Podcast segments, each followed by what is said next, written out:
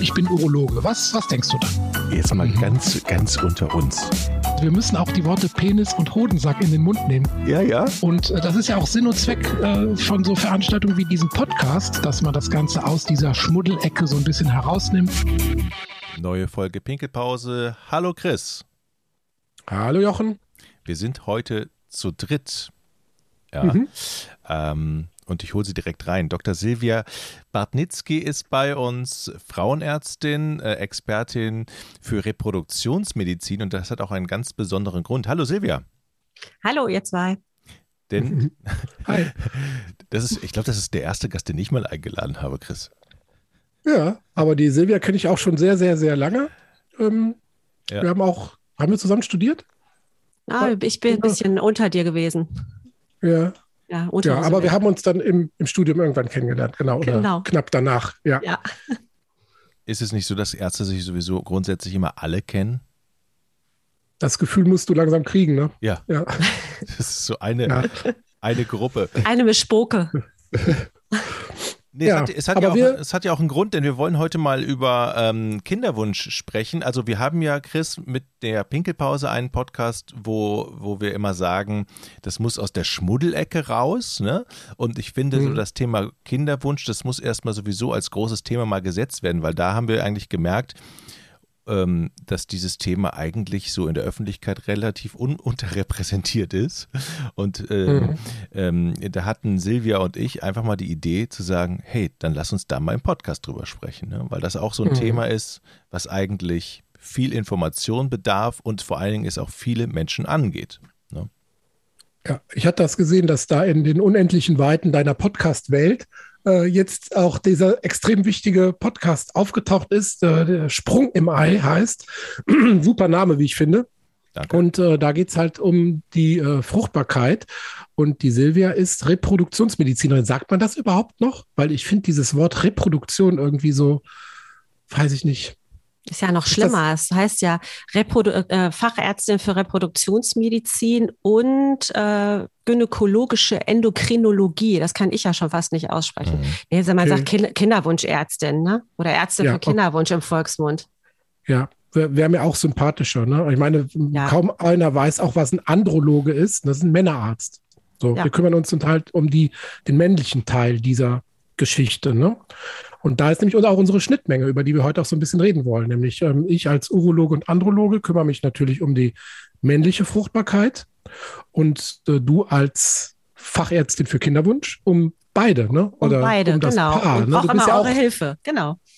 Ja, unsere Hilfe ist ja da sehr überschaubar, können wir auch gleich mal drüber sprechen. Also wir sind ja, wir sind ja dann nur sozusagen Auftragnehmer an der Stelle sehr oft.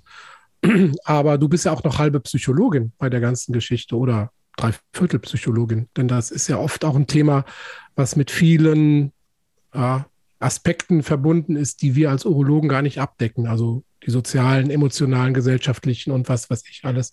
Da sind wir ja oft mh, hm, erstens überfordert, zweitens auch so ein bisschen außen vor, weil wir machen halt die Beurteilung der Fruchtbarkeit des Mannes und das ist relativ einfach. Na, da wird halt das Sperma nachgeguckt. So. Ja. ja. wobei ihr ja dann auch konfrontiert seid, wenn ihr schlechte Nachrichten habt. Da müsst ihr ja doch ein bisschen Psychologie äh, einschalten. Hoffe ich jedenfalls.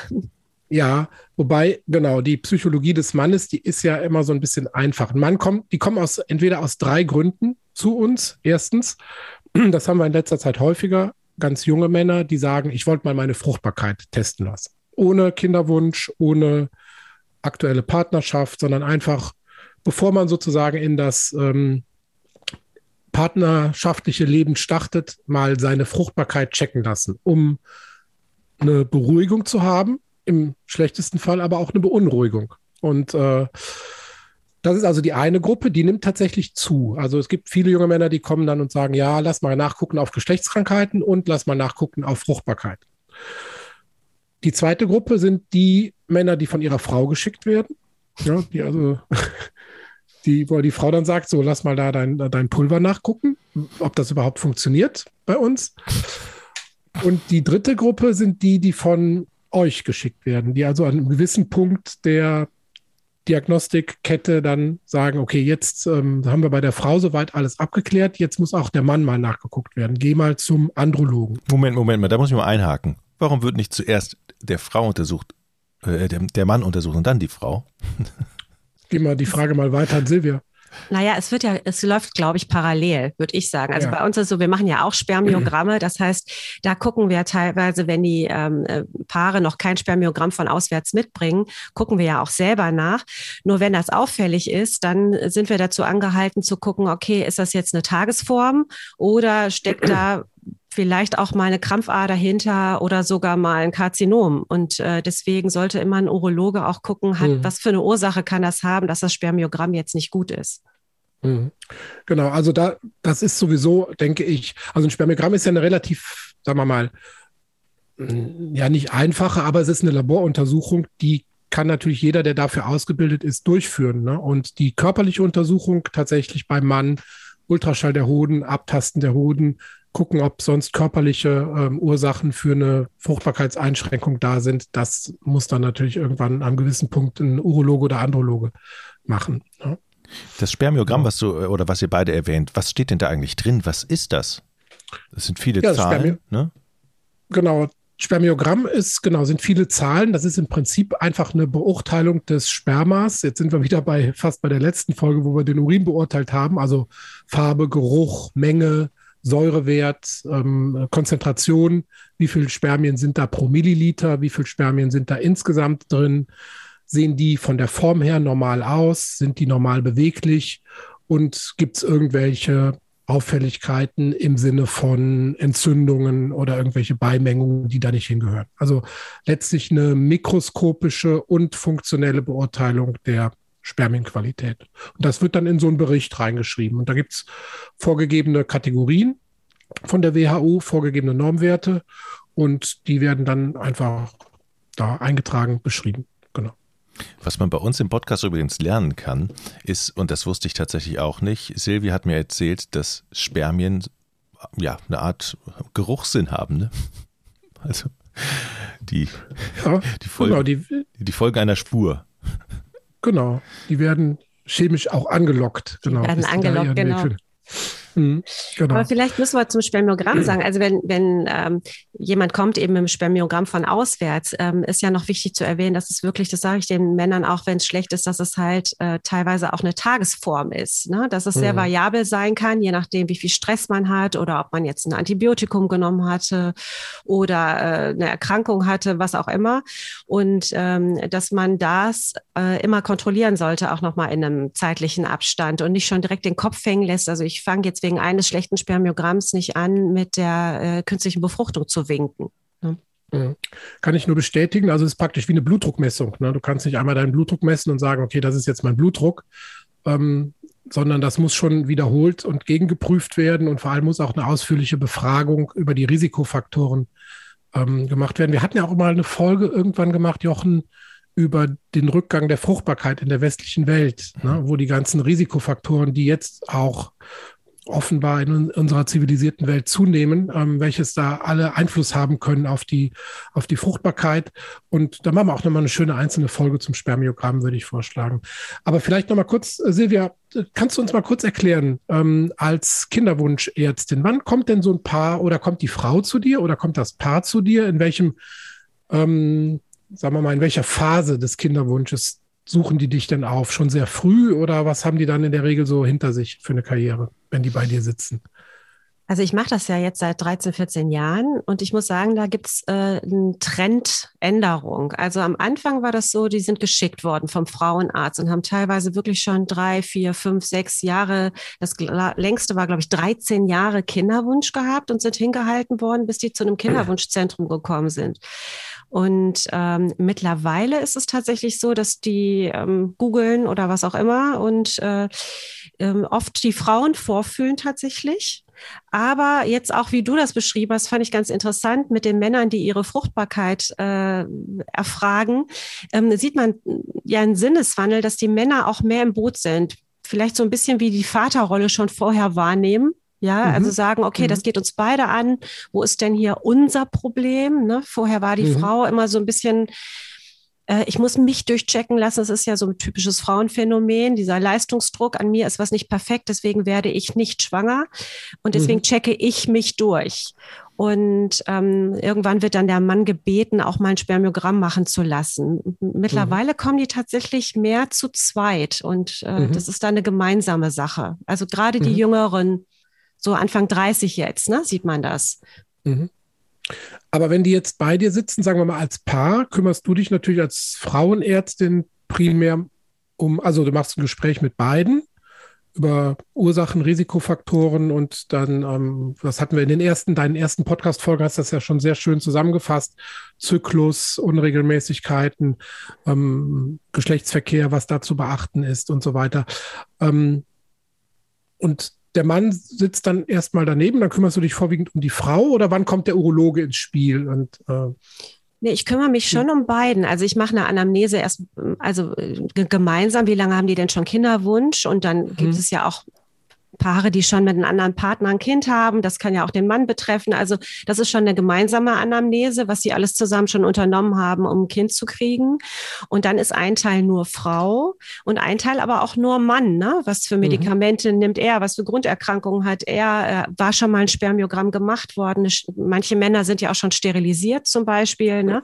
Also äh, mhm. das ist klar ein Tacken mehr äh, konzentriert bei der Frau, weil die oft mhm. auch äh, noch Blut abgenommen kriegt und der Mann ist mhm. ein kleiner Teil. Aber ähm, ja, und äh, mhm. Spermiogramme, wie gesagt, machen wir ja auch.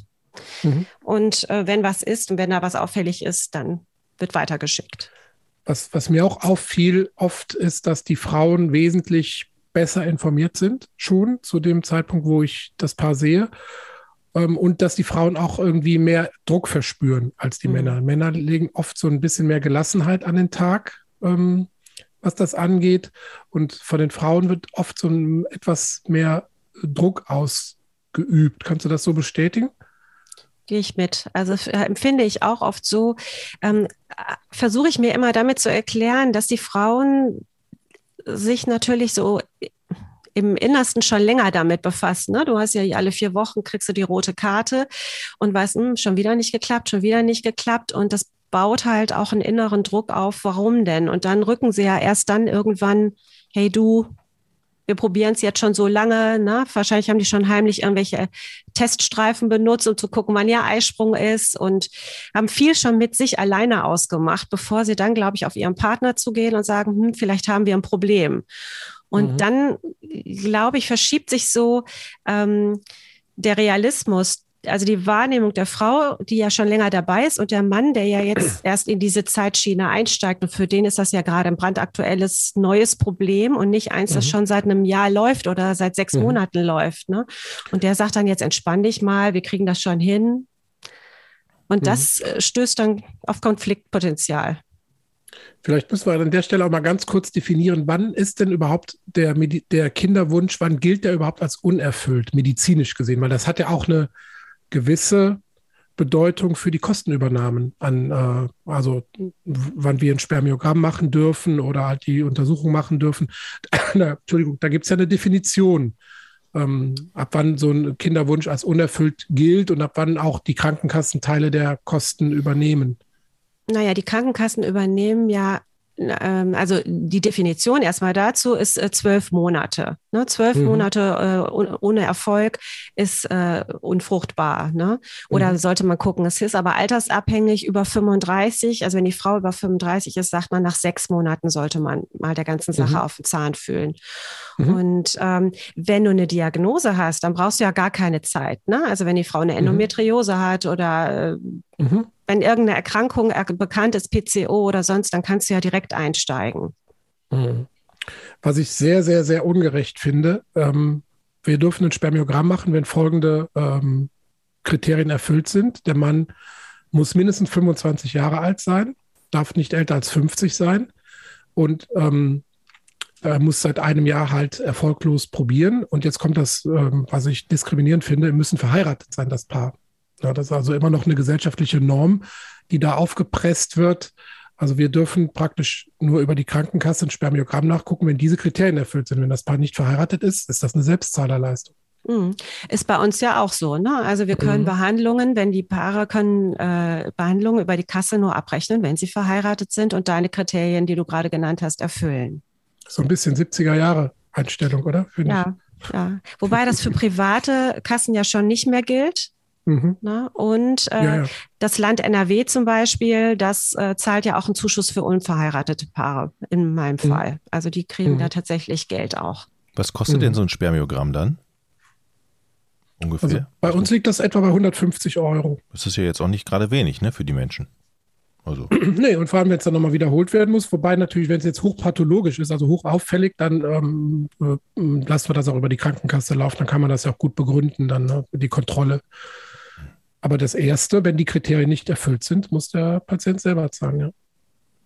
Patient nicht, Patient ist das falsche Wort an der Stelle, der Kinderwünschling. Ich weiß nicht, wie man das, wie, wie, was sagst du, Patient? Silvia? Ja, tatsächlich. Ja, tatsächlich. Ja. Ne? Ist eigentlich das falsche Wort, ne? Aber. Ja, ja, aber Kunde ist auch nicht gut. Ne? Nee, Kunde ist auch nicht gut. Kunde ist auch nicht. Gibt es eigentlich, ich möchte Ach, jetzt nicht. Muss, Entschuldigung, ich möchte jetzt man nicht. muss mal so auf seine, seine Sprache aufpassen heutzutage. ja, muss ich ja jetzt auch machen. Ich, ich wollte jetzt gerade über Schuld sprechen, das will ich aber gar nicht. Aber, aber gibt, mhm. es eine, gibt es eine Zahl, in so und so vielen Fällen liegt es am Mann und so und so viele Fälle sind die Frau? Ja, Schuld soll man jetzt nicht sagen, aber wie ist so die Verteilung? Also wenn der Kinderwunsch unerfüllt ist? Ist das pari-pari oder hat die Frau eher das Problem oder eher der Mann? Wie ist das? Also nach meinem Kenntnisstand ist es etwa 50-50. Vielleicht eine ganz kleine ähm, Vorsprung bei der Frau, aber äh, der Mann, also mindestens 30 Prozent ähm, liegt die Ursache beim Mann. Ähm, so ist etwa meine Einschätzung, Silvia. Ja, man, man sagt ja so über den Daumen gepeilt, 30 Prozent Frau, 30 Mann und 30 beide, ne? dass beide mhm. gleichzeitig ein Problem haben. Genau, also so. pari etwa. Weil, genau. weil dann würde sich meine Frage mal anschließen, ist es dann, ähm, weil ist es dann für die Männer vielleicht auch mal sinnvoll, ähm, sich mit diesem Thema mehr zu beschäftigen oder, oder würdet ihr sagen, nee, nee, das ist, das ist jetzt schon so langsam bei dem Mann ähm, schon drin, dass er sich auch um seine eigene Männergesundheit in dem Bereich kümmern muss oder auch vielleicht auch die Frau versteht, wie die tickt, weil ich glaube ja auch, dass viele Männer gar nicht wissen, wie die Frauen ticken. Ja. Mhm. Ja, also, also ich glaube, dass da schon ein Wandel auch stattfindet. Ne? Also das beobachtet man. Also Männer kaufen ja mehr Pflegeprodukte auf einmal. Also der Markt mhm. erweitert mhm. sich ja. Ne? Kaufen ja jetzt auch Nahrungsergänzungsmittel, achten sehr auf ihren Körper. Ist der definiert? Ist er trainiert? Ne? Wie der auszusehen hat? Das kommt ja auch viel. Ne? Und ich glaube, in diesem Zuge kommt auch gesunde Ernährung, Gesundheit. Ne? Finde ich. Mhm. Oder bei den Mitte 20-Jährigen, 30-Jährigen kann man das schon sehen. Absolut. Kann ich, kann ich voll bestätigen, ja. Mhm. Ich, ich, ja, Joch, du. Ähm, ich habe heute Morgen mal ähm, mir die Hamburger Webseite zur Brust genommen und da ist mir wieder ein neues, ähm, ist mir wieder eine neue Klinik ins Auge gestochen und ich habe so das Gefühl, dass dieser Markt für Kliniken und der Bedarf immer größer wird. Das mag jetzt eine subjektive Wahrnehmung sein, aber würdet ihr auch sagen, ähm, ja, das Thema rückt so langsam mehr in die Öffentlichkeit. Vielen ist sich das ist es mehr bewusst und, und der Gang eben in so eine Klinik ist ähm, für viele jetzt ja ähm, auch gehbar. Also da kann ich vielleicht zuerst einhaken. Ich glaube, äh, das kann ich nicht beurteilen, das kann die Silvia besser beurteilen, aber ich kann für mich sagen, dass ich sozusagen aus dem Bereich ausgestiegen bin. Ich mache also nur noch die körperliche Untersuchung und die Spermiogramme. Früher habe ich auch Hodenbiopsien gemacht, um die dann dem Reproduktionsmediziner zu überreichen für die weitere Verarbeitung der Spermien. Aber da waren die Auflagen von Seiten, ich glaube, die Bezirksregierung war zuständig, so hoch. Das wird also nach dem Transplantationsgesetz behandelt. Und da musste man einen Ordner voller Antragsformulare ausfüllen. Mhm. Und ich habe im Jahr vielleicht zwei oder drei Hodenbiopsien für diesen Grund gemacht. Und da war also der Aufwand für die Bürokratie so hoch, dass das in keinem Verhältnis mehr stand zu dem, zu der Leistung, die ich dann erbracht habe. Ne? Ähm, weil das war dann bei uns halt nicht so häufig gefragt und dann machst du halt zwei, drei Biopsien, die sind technisch einfach. Ne? Du nimmst einfach aus dem Hoden ein bisschen Gewebe, tust das in eine bestimmte Lösung, gibst das dem Reproduktionsmediziner, der am OP-Tisch steht und der damit in seine Praxis fährt. So war das bei uns. Und ähm, das haben wir dann gelassen. Und mein Gefühl ist, dass es deshalb mehr Zentren gibt, weil einfach das aus der breiten Masse rausgeht und sich in Zentren konzentriert. Was natürlich auch richtig ist. Dass die Entwicklung gibt es ja in vielen Bereichen. Und ähm, das ist aber mein Gefühl, warum es mehr Zentren gibt. Ich weiß nicht, wie du das siehst. Ja, und vielleicht trauen sich auch tatsächlich mehr Leute, das Thema in Angriff zu nehmen. Ne? Es war, äh, ähm, ist ja immer seltener, dass Leute äh, sagen, das ist ja Gott gegeben, dass ich jetzt kinderlos bleibe und das nicht mhm. in die, also dass diese Akzeptanz, dass das so ist, die ist mhm. einfach weg. Ne? Man versucht eher, äh, wieso soll ich daran scheitern, jetzt äh, kinderlos mhm. zu sein? Ne? Aber auf der anderen Seite auch überhöhte Erwartungen wird man mhm. ja auch häufiger mit konfrontiert. Ja. Es muss doch jetzt dann. Warum machen Sie denn nichts, Frau Doktor? Machen Sie was falsch? Sie sind schlecht. Das, Wieso können das Sie das nicht? Das ist ein großes Problem, ne? dass diese, ja. ähm, ich sage immer, ich kann ja nur so gut kochen, wie äh, die Zutaten sind. Ne? Und wir haben ja ein großes Problem ähm, mit dem Alter. Dass, also wir bleiben ja ewig jung. Wir sehen ja jünger aus als unsere Mütter, Väter schon zu der gleichen Zeit damals, kleiden uns ganz anders. Ne? Man kann ja kaum noch klamottenmäßig einen 25-Jährigen vom 45-Jährigen unterscheiden. Ne? Das war ja früher ja. ganz einfach, zu unserer Zeit als Kind oder als Jugendlicher. Ne? Ja, Und ähm, das ist so in den Köpfen drin. Und ähm, Jochen und ich hatten auch schon mal drüber gesprochen, ne, dass auch die, die Glamour-Presse da einfach ein Bild verbreitet von der ewigen Jugend und auch der damit verbundenen ewigen Fruchtbarkeit. Und die Akzeptanz, dass heute irgendwas nicht zu erreichen ist ähm, dass es Grenzen gibt. Und ähm, der Eierstock hat halt Grenzen, die dem, äh, der hört auf zu arbeiten. Und das ist, ähm, es gab mal eine Umfrage, das gefragt worden, wie lange ist man fruchtbar? Und dann hieß es ja, wenn die Blutung aufhört, da, ab da ist man dann unfruchtbar. Und das hört ja schon zehn Jahre vorher auf. Ne? Durchschnittsalter für eine Menopause ist 52 in Deutschland und man ist äh, ab 40 äh, wird es schon wirklich schwer, ein Kind zu kriegen auf natürlichem Wege. Nicht unmöglich, ja, aber die Chancen für, für eine Geburt von einem gesunden Kind sind fünf Prozent. Ne? Mit über Gibt's 40. Gibt es für dich eine Grenze, wo du sagst, nee, also sorry, das mache ich jetzt nicht mehr? Oder ja, ja, gibt, gibt es tatsächlich und es gibt auch, ähm, also es gibt tatsächlich auch Grenzen, die empfohlen sind. Ne? Es gab mal eine große Diskussion mit Kinderärzten im Rahmen äh, von Ferti Protect. Also das ist ein Netzwerk, das sich kümmert um den Fertilitätserhalt bei Krebserkrankten. Und ähm, da gibt es eben die Möglichkeit, Eizellen einzufrieren, bevor man eine Chemotherapie macht. Und dann war eben die große Frage, wann, wie lange kann man diese Eizellen denn zurückbekommen? Und da haben die Ki Kinderärzte äh, vehement darauf gepocht, dass 45 Jahre als Grenze festgelegt wird, weil einfach ähm, Frauen ähm, über 40 auch mehr Schwangerschaft Schwangerschaftskomplikationen haben, die dann dazu führen, dass es eine ähm, ja, große Anzahl dann an Frühgeburtlichkeiten mit den dazugehörigen Problemen gibt. Und äh, die haben zum Beispiel sehr darauf gedrängt, dass man diese Grenze setzt. Ähm, und allgemein in den Leitlinien ist 45 äh, tatsächlich eingetragen worden. Mhm. Es gibt weltweit, das lesen wir ja dann auch immer wieder, ne, in der Presse, 60-Jährige kriegt Zwillinge, ähm, individuelle Ärzte, äh, die ihre eigenen Grenzen haben wo auch immer mhm. die sein sollen. Mhm. Und ähm, vielleicht nochmal kurz ins Detail. Welche Verfahren bietest du so an? Also was, ähm, also wir haben natürlich äh, schon, oder ihr habt auch im Podcast schon viel über die Diagnostik gesprochen, nach den Ursachen zu suchen. Vielleicht können wir noch kurz auf die ähm, Verfahren kommen, die dann sozusagen auf das Paar zukommen, dass wir da noch mal kurz unseren Hörern sagen, was es da so gibt und äh, gibt es eine Reihenfolge, in der das dann gemacht wird? Macht man erstmal mit der Pipette das Sperma in den Muttermund oder was ist so der erste?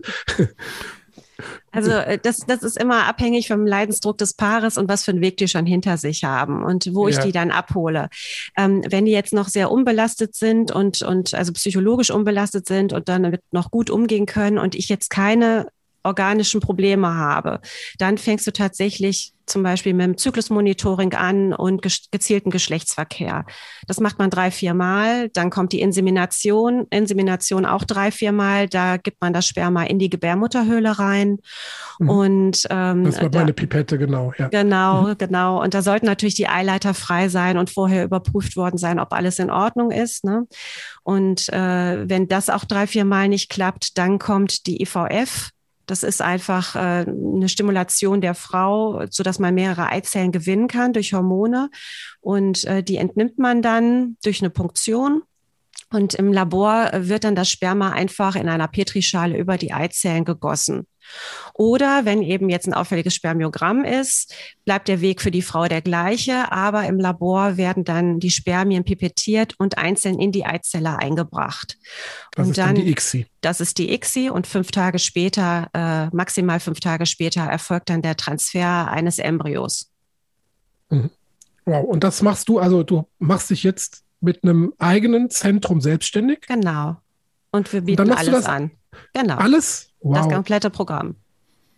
Genau. Wow. Dann darfst du auch hier nochmal kurz sagen, wo dein Zentrum denn ist. Und dürfen wir, das ist ja kein Geheimnis, ne? oder? Nee, das, das ist kein Geheimnis. Das, das, ja. das, entsteht gerade in Düsseldorf. Ja, in Düsseldorf. Super. Genau. Also Frau Dr. Badnitzki, Düsseldorf, googeln, wenn man Kinderwunsch hat. Prima. Genau, demnächst.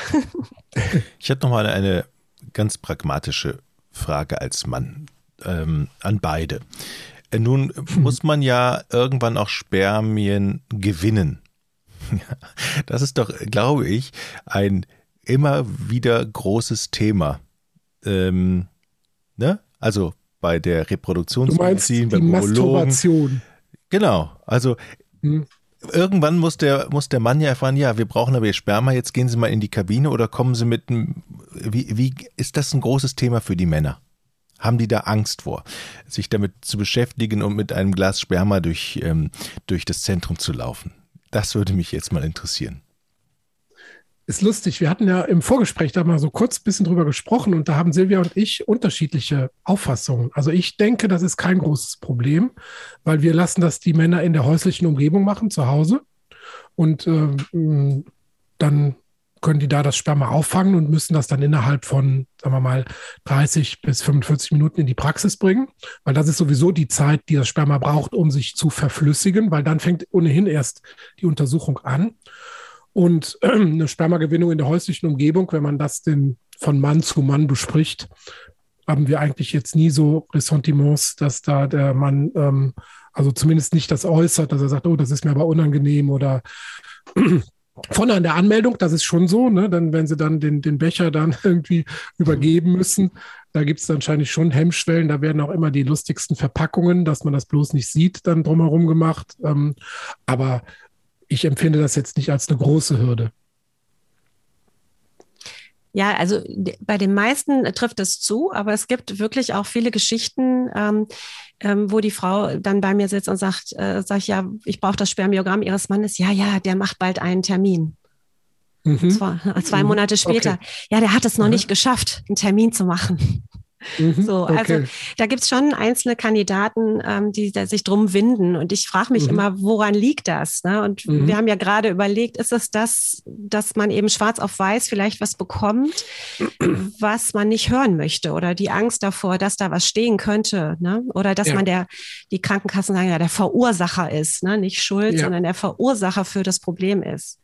An dem Punkt hast du sicher recht. Das äh, mag so sein. Ein Mann hat dann nicht gerne sozusagen schwarz auf weiß stehen, an dem Punkt bin ich, ja, platt gesagt, ein Versager, mein Sperma ist schlecht. Ähm, und das ist ja de facto auch gar nicht so, dass also jetzt das Sperma in allen Kategorien komplett normal ist, ist fast schon eher selten. Also ne, es gibt äh, meistens irgendwelche Einschränkungen bei Formbeweglichkeit, Konzentration oder irgendwas. Sind oft nicht alle Parameter im Normbereich und deshalb hat man jetzt nicht auf Dauer ein schlechtes Sperma oder ist dann unfruchtbar oder sogar ein Versager. Also dieser psychologische Aspekt, gebe ich dir recht, das hat dann, da hat ein Mann wahrscheinlich ähm, eine Hürde, das dann schwarz auf weiß zu sehen, wie gut sein, sein Sperma ist, ja. Und es kommen tatsächlich auch kuriose Geschichten zutage. Also zum Beispiel hatte ich mal einen Patienten, der hat sich wirklich geweigert. Und der Hintergrund war nachher, dass er sterilisiert war und das seiner Frau gar nicht gesagt hat. Ach du lieber Gott. Na, also sowas erlebt man dann halt auch, ne? geheiratet und immer geheim gehalten, dass man eigentlich mhm. gar keine Kinder mehr möchte und schon dafür gesorgt mhm. hat im Vorfeld, ne? dass ihm so ist. Also. Mhm. Oh je. Ein, ein, ein spannendes Thema, was wir da aufgemacht haben und es macht unglaublich Spaß. Dieser Podcast können wir nochmal nennen. Sprung im Ei heißt, da gibt es überall, wo es gute Podcasts gibt. ganz viel Informationen, ähm, ganz, ganz tolle Themen und äh, kann ich jedem nur empfehlen, der sich äh, mit dem Thema Kinderwunsch mal auseinandersetzt oder auseinandersetzen muss, vielleicht auch, ja. ja.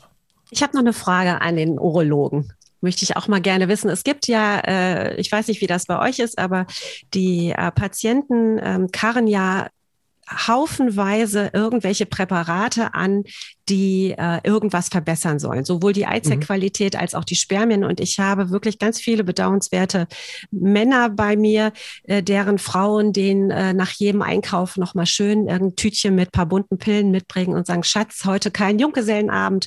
Das isst du bitte und du gehst um 8.30 Uhr ins Bett.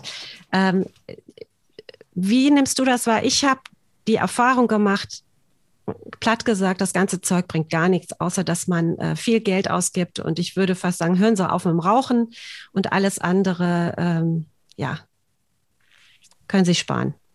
Das kann ich dir nicht abschließend beantworten, diese Frage, weil es gibt nur ganz kleine Studien zu Nahrungsergänzungsmitteln, wo halt dann so die Wirkstoffe drin sind, die, das, äh, die, die man braucht, um Sperma zu produzieren. Ähm, und die können eventuell, wenn man die Studien, da sind halt auch kleine Fallzahlen, einen geringen Effekt ähm, bewirken. Da sind halt Vitamine dann drin, Folsäure, Kupfer, Zink, Selen und solche Sachen. Ähm, ich sage dann immer, falsch macht man da sicher nichts. Und wir nehmen das natürlich auch manchmal so ein bisschen als Strohhalm, dass man den Patienten sagt, okay, Sie haben da eine Einschränkung bei der Beweglichkeit, nehmen Sie mal drei Monate dieses Präparat und dann machen wir nochmal ein Spermiogramm.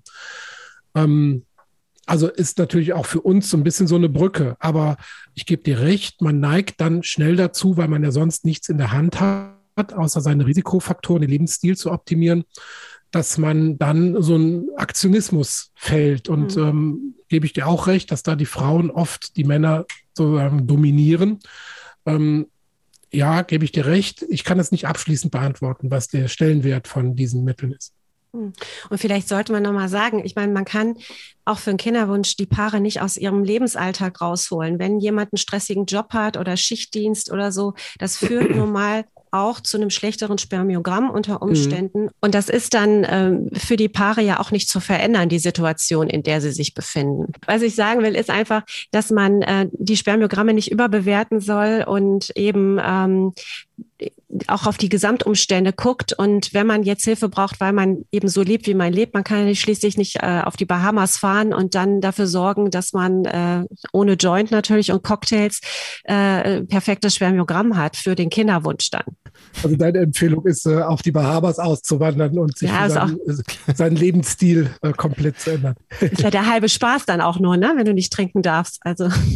Ja, da fängt ja die Verkopfung, da fängt ja die Verkopfung an. Ne? Wenn du ständig hörst, mach das, mach das, mach das, dann bist du ja so beschäftigt. Es braucht ja auch ein bisschen Absolut. freien Kopf wahrscheinlich. Ne? Ja, das ist sowieso, glaube ich, so ein bisschen so ein Teufelskreis, in den viele ja. Paare reinkommen. Ne? Dass einfach Absolut. die Lockerheit weggeht, dass aus eigentlich einer schönen Sache dann irgendwas total Verkrampftes wird. Ähm, aber das ist dann, glaube ich, sicherlich nochmal Thema für ein, zwei, drei, vier neue gemeinschaftliche Folgen hier in diesem hm. Crossover-Podcast. Ja, Urologie. Haben wir Fass aufgemacht, würde ich sagen. Ah, würde ich auch so sehen. Ne? Aber ihr macht jetzt erstmal schön weiter bei eurem Sprung im Ei. Und Jochen, wir kümmern uns wieder ums Pipi, oder? wir machen die Randthemen. Wir machen die Randthemen, genau. Egal. Aber bleiben wir dran. Alles klar. Silvia, vielen Dank, ähm, ja. dass du hier warst. Ja, vielen Dank, ja. dass ich da sein durfte. Tschüss. Danke Chris. dir. Ja, Ciao. Tschüss. Ich bin Urologe. Was, was denkst du da? Jetzt mal mhm. ganz, ganz unter uns. Wir müssen auch die Worte Penis und Hodensack in den Mund nehmen. Ja, ja. Und äh, das ist ja auch Sinn und Zweck äh, von so Veranstaltungen wie diesem Podcast, dass man das Ganze aus dieser Schmuddelecke so ein bisschen herausnimmt.